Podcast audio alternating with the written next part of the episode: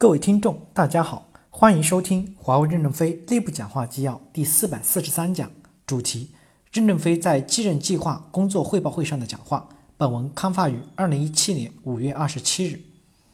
第一部分，继任梯队干部在上岗前就应完成岗位职责要求、能力要求、资格要求的准备。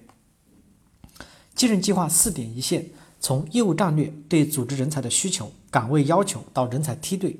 识别发展能够胜任岗位的要求，并且有能力引领公司走向未来商业成功的领导者及继任梯队。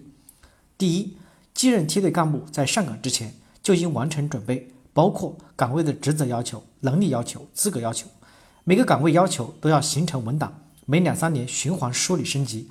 随着梳理，岗位要求会越来越清晰，将岗位要求全公开，所有人都可以在公司内网上查询。公开后，大家都会去比对。看自己是否具备条件，对于欠缺的部分，自己就去补。第二，成功的实践经验是对继任梯队干部的必要要求。不仅讲能力，在继任计划的 two job away 后划线后划条线，这条线叫做资格线。你至少要有一个成功的实践经验，才可以上来继续成功，继续做事。不给继任梯队干部打标签，就放在岗位上去锻炼，取得成功实践经验后就提拔。实践经验达到什么样的标准，也要评级认证。可以先拿一个岗位示例，注意资格线不是资历线啊。第三，不要将复职岗位用来锻炼继任人选。继任梯队干部更多的是在这个部门业务蹲着啃一个个难点，通过啃难点，熟悉要担负的责任和工作，上任后才能指挥方向。要严格控制专职的复制岗位。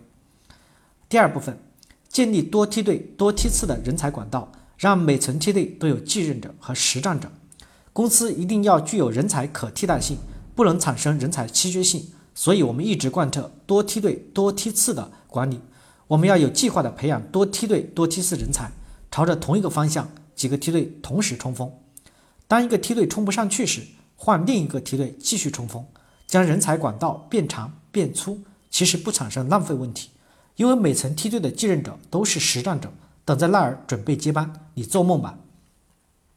第三部分，贯彻多层人才流动，除了领军作战的人才成长，基层人才也要盘活。继任计划除了精成一层一层、一年一年做下去，还要做层与层之间的能量转换，拉通人才交换。比如，我们可以从制造、服务等领域抽调一批人员，走向财务支付岗位、核算岗位。会计专业毕业的人员对业务可能没有制造、服务岗位了解。随着生产过程自动化和服务的进步，这批跟随我们浴血奋斗过的人员，只要踏踏实实、认真负责，可以去战略预备队参加战务培训。他们将来对账务的真实性有帮助。考试合格就去担任项目的精算师、工程概算师；考试不合格也可以回到员工岗位。人力资源部推动几个部门来开会讨论，给予调动。这样，我们既把一些优秀的人员保留下来，又增加了基层岗位的调动空间。感谢大家的收听。敬请期待下一讲内容。